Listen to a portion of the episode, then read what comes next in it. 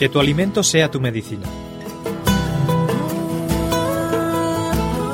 Cocina sana.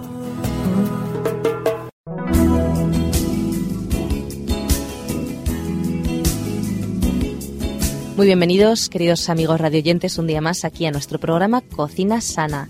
Un programa pues en el que tratamos eh, diferentes recetas de cocina, pero en el que lo principal, lo más importante, son las propiedades de los alimentos, que son realmente interesantes. Como siempre, lo hacemos con Miriam Sánchez. Hola Miriam, ¿cómo estás? Muy bien, ¿y tú? Pues muy contenta de compartir este tiempo de radio contigo. Pues a ver, ¿qué tenemos hoy? Cada día nos sorprendes con un alimento nuevo. y hoy creo que tenemos un alimento muy cotidiano. Vamos, que yo no pensaba que tuviera tantísimas propiedades como tiene. Porque es un alimento que comemos todos los días. Y bueno, vamos a hablar. No le damos todo el uso que debiéramos. También, también. Normalmente, pues bueno, en ensaladas, ¿no? Vamos a hablar hoy de la lechuga. ¿Quién lo diría, eh? ¿Quién lo diría, eh? ahí está, ahí está.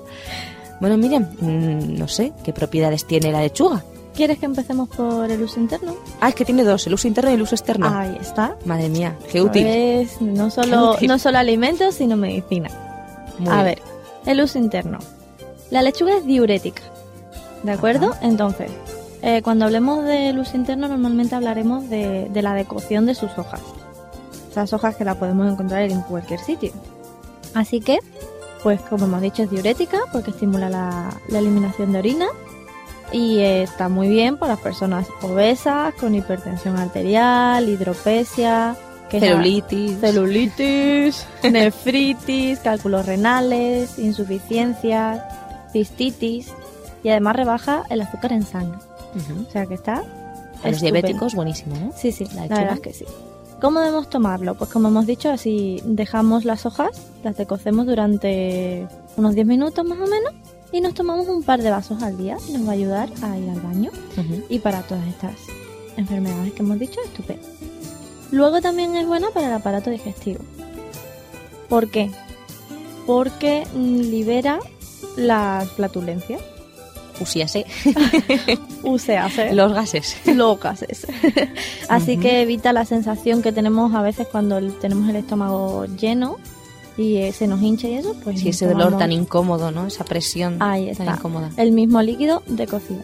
Ujú. Entonces nos tomamos un vaso también al día o varios vasos según y nos va a aliviar bastante el estómago si tenemos ahí pues gases y no antes que tomar un medicamento pues está mejor tomar lechuga que fácil de encontrar Seguramente es más barata y todo. Y pues, pues sí. Además ayuda a, la digestión y protege el estómago de las inflamaciones intestinales, no solo de gases, sino de otras cualquiera.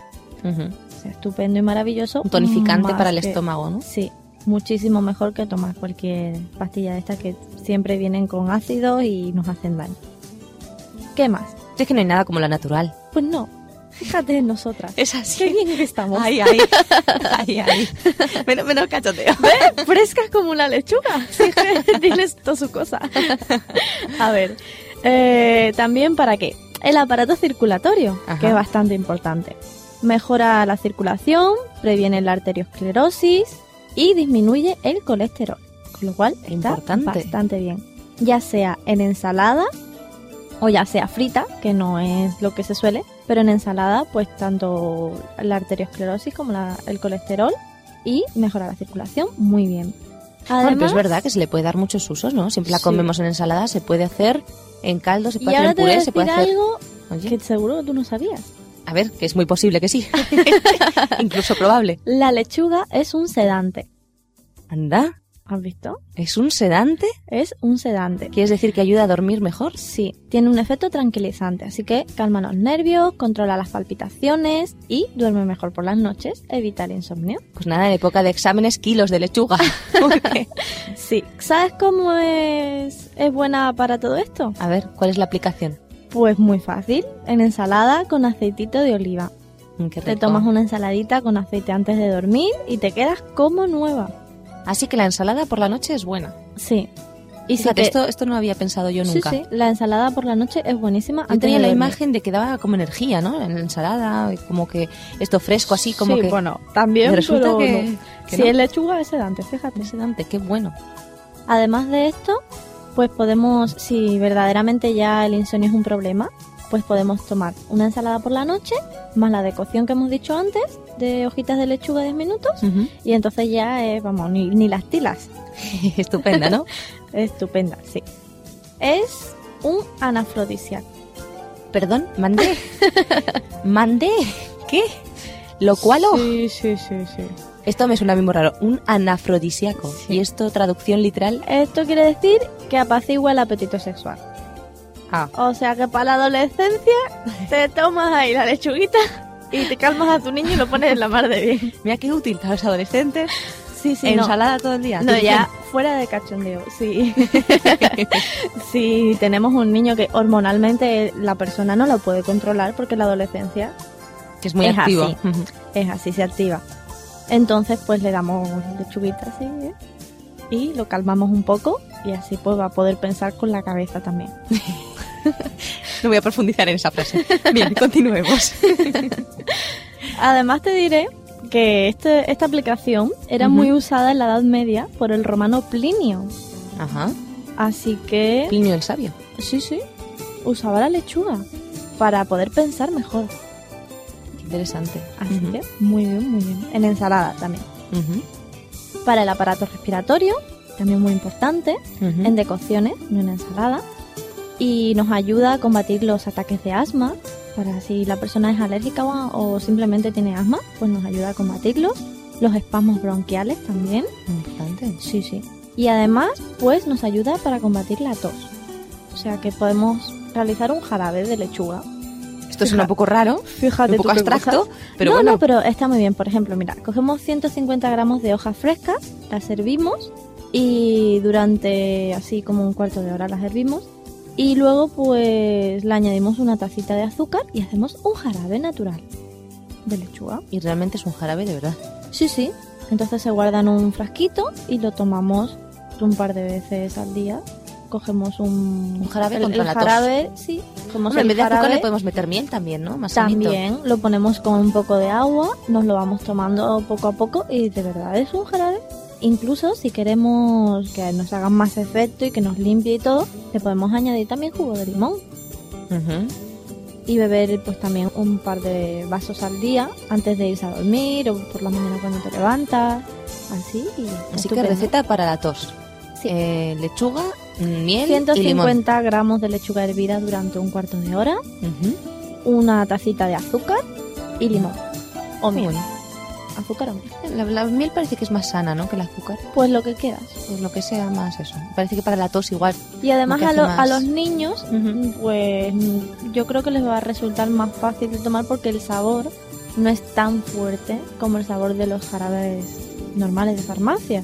O sea que si le añadimos la miel, que está bastante buena, y le añadimos la lechuga, que no tiene un mal sabor en sí, y le ponemos también un poco de limón, pues le va a resultar bastante más fácil de tomar. Mira qué bien. Así que un para- remedio contra la tos. ¿Qué más cosas? Pues para el aparato genital femenino, también es útil porque si tenemos, por ejemplo, dismenorrea o si tenemos la menstruación o si tenemos dentro de la menstruación, pues podemos tener a lo mejor menstruaciones muy prolongadas o muchísimo dolor, aunque sean pocos días, pues entonces podemos realizar una infusión de lechuga y cogemos, por ejemplo, 100 gramos de hojas tiernas y le echamos un litro de agua.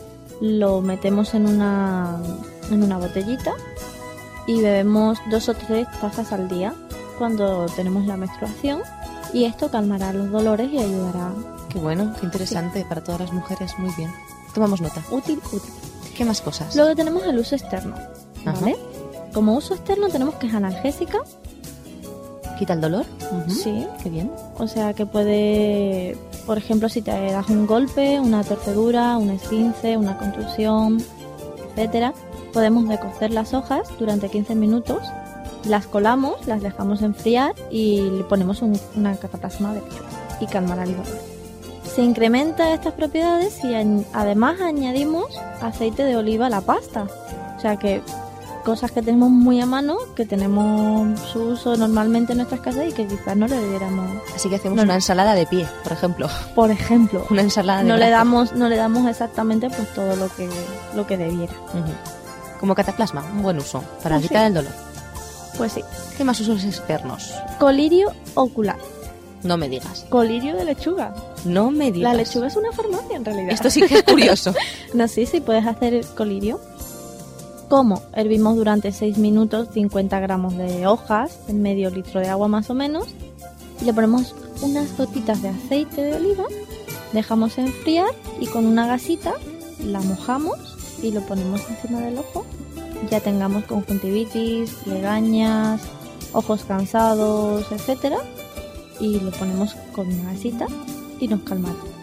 Interesante. Lo cual está eso, bien. Muy interesante. Estoy descubriendo cosas interesantísimas hoy en nuestro programa. ¿eh? No te rías con lo que te voy a decir ahora. Ya, esto es muy difícil. Miriam, esto es muy difícil porque contigo siempre me río. A ver, La lechuga es un desodorante natural. vaya, hombre. Mira qué bien.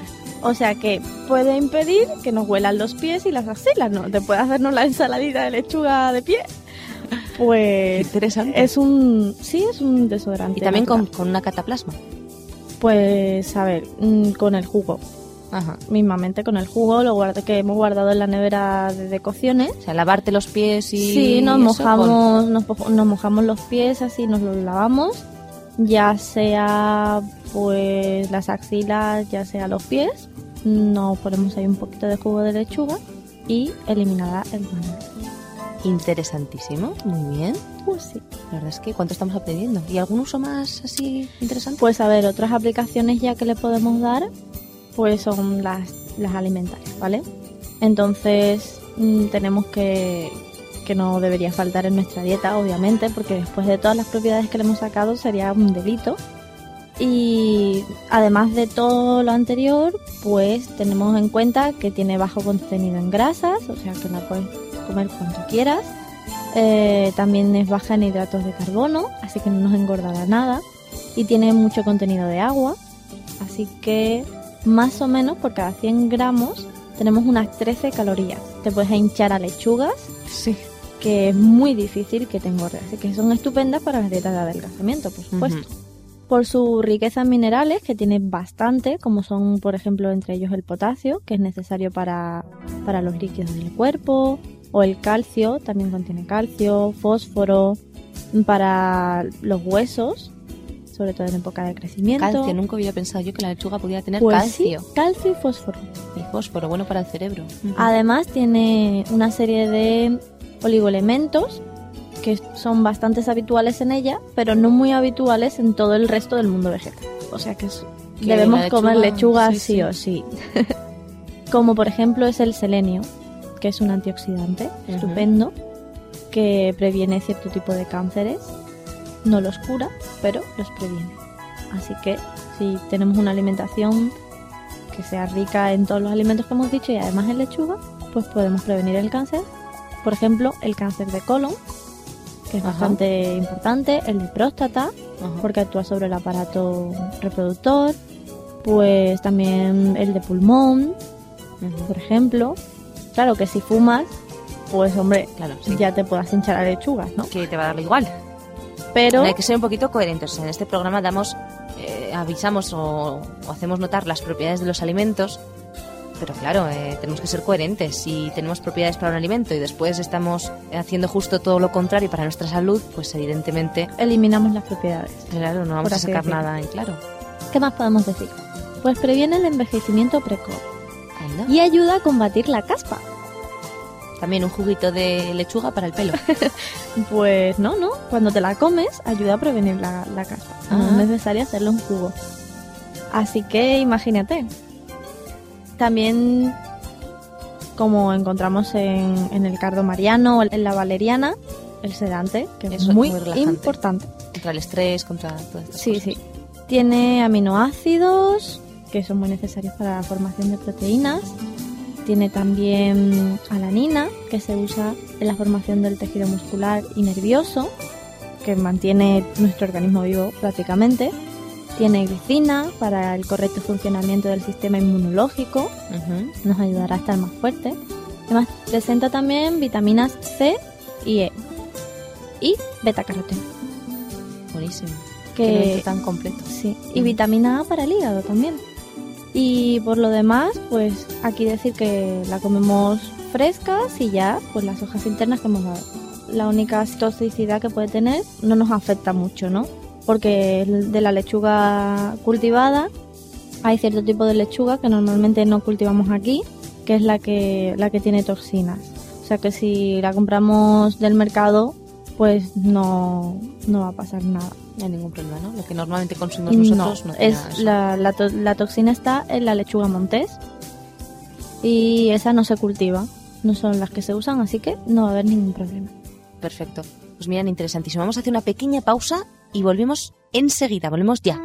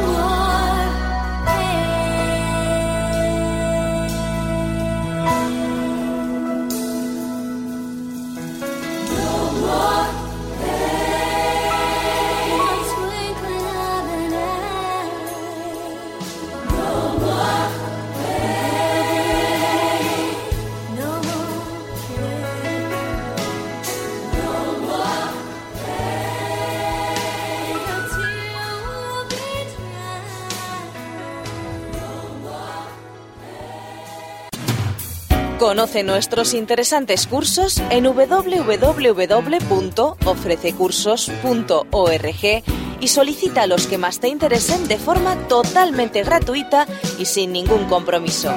Recuerda www.ofrececursos.org.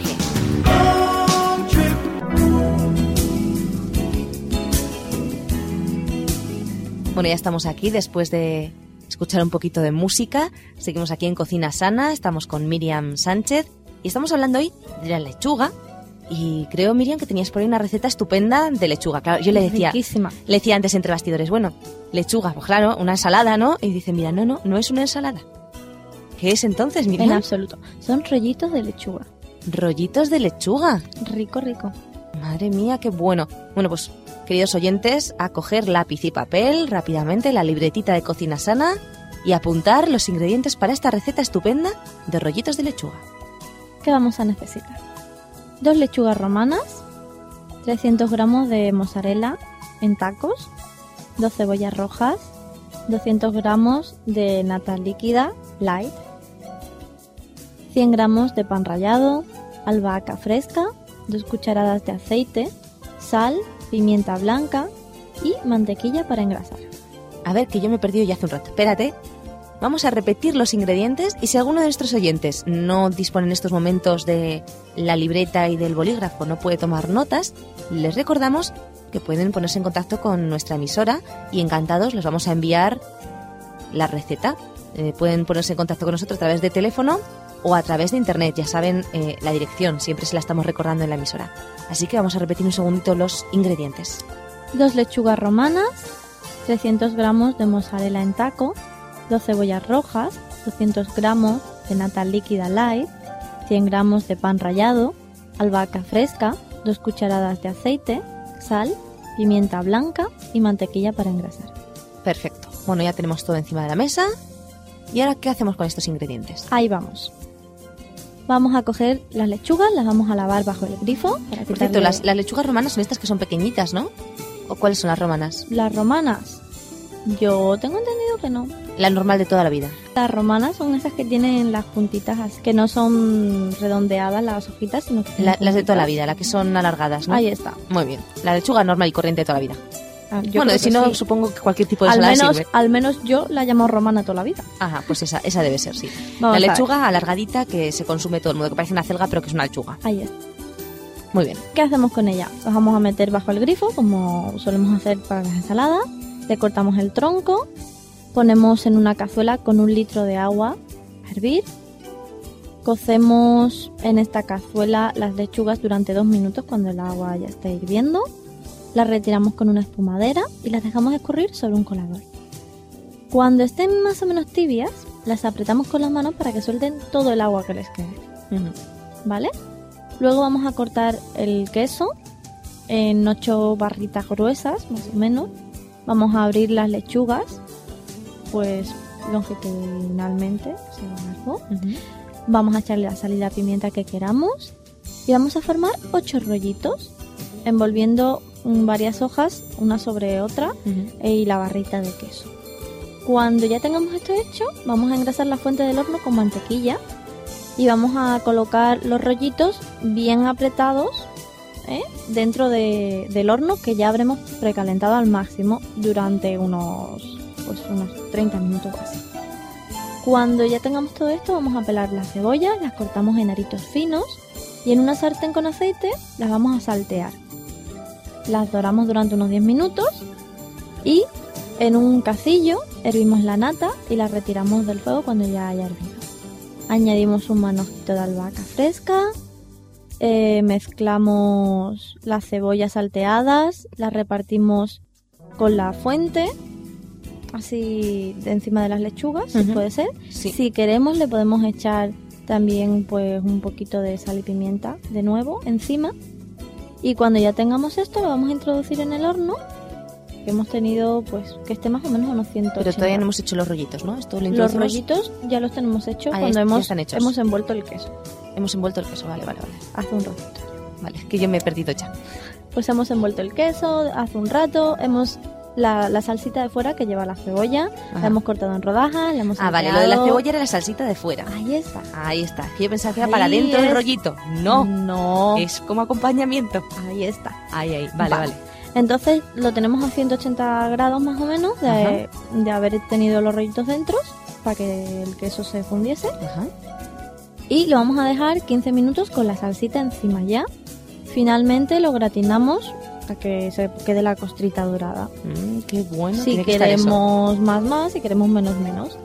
Y pues lo servimos caliente y lo adornamos con una ramita de así encima. Eso tiene que estar estupendo, Miriam. ¿Sabe? De Estupendo. lujo. Tiene que estar estupendo. Y hombre, tampoco debe tener demasiadas calorías, ¿no? Porque la mozzarella No. es un queso muy, Sí, muy bastante ligero. Sí, muy ligero. Qué receta tan rica, la verdad. Desde luego, la libretita esta que estamos confeccionando de cocina sana tiene cada receta más buena. Recetas poco habituales, pero que están buenísimas. Eso es lo bueno, que son poco habituales. Ahí está. Y todas ellas sanas, saludables, eh, vegetarianas. Bueno, son unas recetas estupendas para conservar nuestra salud sin perder tampoco nuestro paladar, ¿verdad? O sea, Pues las sí. dos cosas. Tenemos salud y gusto. Bueno, Miriam, y en nuestra sección de recetas del mundo, ¿qué tenemos hoy? Pues hoy vamos a ir a Asia. Vamos a ir a Corea del Sur. La que cada día me traes las recetas de más lejos, Jamia. Un día de estos, una receta del polo. No, que aquí es difícil que es vegetariano, ¿no? Mm, pues no te creas. No, sí, Miriam Que cuando no se pone, sí. cuando se pone, se pone. A ver, De Corea del Sur la receta. sí. Muy bien, vamos a ver, ¿de qué se trata? Tortitas de guisantes y arroz. Mm, Corea, obviamente, tenía que tener arroz. Ajá. Pues, ¿Qué vamos a necesitar? Pues vamos a necesitar unos 30 minutos de preparación, 50 minutos al horno. Más o menos nos va a costar unos 5 euros. O sea, va a ser bastante baratito. Sí, tiene un poco de tiempo, pero bueno, es baratita. Es baratito. Y pues absolutamente vegetal. Muy bien. Pues nada, nuestros amigos oyentes que cojan su libreta de cocina sana otra vez, afinen el lapicero o el bolígrafo en su defecto, ya lo tenemos en la mano y Miriam nos va a decir los ingredientes. Vamos a usar un cuarto de kilo de guisantes verdes secos, 150 gramos de arroz, una zanahoria mediana, 60 gramos de harina, dos huevos batidos, un cuarto de litro de agua, medio pimiento verde, medio pimiento rojo, 6 cebolletas, un trozo de jengibre fresco, dos dientes de ajo, dos cucharaditas de salsa de soja, dos cucharadas de aceite y una cucharada de aceite de sésamo. Un montón de ingredientes. Así que nuestros oyentes eh, ya saben que si han perdido la cuenta de los ingredientes, les interesa la receta, simplemente tienen que escribirnos aquí a la emisora y estaremos encantados de enviársela o llamarnos también por teléfono. Bueno, Miriam, ¿nos la repites un momentito? Sí, claro que sí. Vamos a necesitar un cuarto de kilo de guisantes verdes secos, 150 gramos de arroz, una zanahoria mediana, 60 gramos de harina, dos huevos batidos, un cuarto de litro de agua, medio pimiento verde, medio pimiento rojo, seis cebolletas, un trozo de jengibre fresco, dos dientes de ajo, dos cucharaditas de salsa de soja, dos cucharadas de aceite, una cucharada de aceite de sésamo para concluir. Bueno, más o menos todos los ingredientes son sencillos de conseguir. Tal vez los más, los más mm, raritos sean el jengibre, eh, la salsa de soja y el aceite de sésamo. Pero digo yo que estos ingredientes No, se pueden encontrar La salsa de soja la podemos encontrar en en los comercios supermercados, sí, tenemos. fácilmente. Muy bien. El aceite de sésamo. Tajín, ¿no? Se llama también. La salsa de soja buena se llama tajín. Sí. Si no encontramos aceite de sésamo, pues es lo típico que hacemos con el ajito, que lo metemos dentro del aceite. Ajá. O sea, tampoco hay mayor Darle un poquito de sabor. Sí, le ponemos sésamo y ya está. Ajá. y así pues más o menos suplimos. Por lo demás, pues el jengibre fresco tampoco es tan difícil de conseguir porque grandes superficies hoy en día. sí, y además estamos plagados de herboristerías. Podemos encontrar incluso en las teterías, podemos encontrar jengibre y infusiones de todo tipo. Sea que no es tan difícil de Seterías. encontrar. Teterías. Cetería. Bueno, interesante, interesante. Pues vamos a ver, ya tenemos todos los ingredientes encima de nuestra mesa, vamos a ver qué hacemos con ellos. Vamos a lavar el arroz y los guisantes con agua bien fría. Vamos a poner en una cacerola, lo cubrimos de agua y dejamos hervir hasta que entre en ebullición, más o menos, pues el Ujú. tiempo que nos lleve. Los dejamos enfriar, los trituramos y hacemos un purecito con ellos. Luego agregamos los huevos, la harina y el agua. Batimos hasta que la mezcla se vuelva muy muy fina y si necesitamos más agua porque nos ha salido bastante espesa, pues le añadimos más agua y no pasa nada. Depende del gusto del consumidor. Luego vamos a cortar los pimientos, la cebolleta y la zanahoria. Vamos a picar el ajo y rallamos el jengibre. Cuando ya tengamos todo esto bien rallado y cortadito, lo mezclamos en un bol con salsita de soja. Ponemos todas las verduras, ponemos la salsita de soja y en una cacerola vamos a poner pues dos, los dos aceites, el aceite normal de oliva y el aceite que hemos dicho antes de sésamo. Vamos a agregar dos cucharadas de puré y vamos a freír por ambas caras. Nos va a salir una tortita. Y cuando ya tengamos esto listo, hacemos como una albondiguita, luego la aplanamos y esto lo Sí, echamos a freír. Una tortita. Hemos hecho una pasta con el arroz y, Y las las verduras. y las verduras. Sí. Todo eso, hacemos una pasta y la, la echamos a freír. Ahí Mm, está. Qué bueno. Y cuando ya tengamos esto fritito, pues tapamos la cacerola durante unos segundos para dejarla reposar. Sacamos las tortitas en un plato. Cuando nos dé la gana, pues podemos seguir haciendo puré. Si nos cansamos, Producido por hopmedia.es. pues podemos hacer X tortitas y dejar la mezcla. Y si queremos gastarlo todo ese día, pues lo podemos gastar todo ese día. Así que podemos hacer tortitas durante varios días e incluso congelarlas. Y Buenísimo. por último, vamos a cortar las cebolletas que teníamos antes y las ponemos encima de las tortitas y las podemos servir ya. Crudas, no, no las freímos ni nada las, las cebollitas. No, crudas. Qué bueno. Le podemos tome- poner tomatito por encima o, o lo que sea. Incluso salsa de, pues no sé, de guindillas dulces, quién sabe. A gusto del consumidor, ¿no? Aquí damos las directrices, pero después cada uno a su imaginación. Claro que sí. Lo mejor es innovar. Pues riquísimo, Miriam. Muchísimas gracias por las propiedades de la lechuga, que han sido muy útiles. Hemos aprendido mucho en el programa de hoy. Por la receta de la lechuga, que tiene una pinta estupenda. Y también por la receta del mundo, esta receta venida desde Corea, que la verdad es que es estupenda. ¿Y cómo se llama? Pues son tortitas de guisantes con ajo. No, no tiene así un nombre coreano, ¿no? Pues no. Igual lo tiene, pero como que no nos lo hemos aprendido. Pues lo tiene, pero no te lo voy a decir No. porque no sería impronunciable. Exactamente. Bueno, no importa, el caso es que esto está buenísimo. lo vamos a hacer, lo vamos a hacer, seguro. Bueno, mira, muchísimas gracias por haber compartido con nosotros este tiempo de radio, gracias por haber estado aquí, por darnos esas recetas maravillosas y todas esas propiedades. Y queridos radioyentes, os esperamos aquí con Miriam en Cocina Sana el próximo día.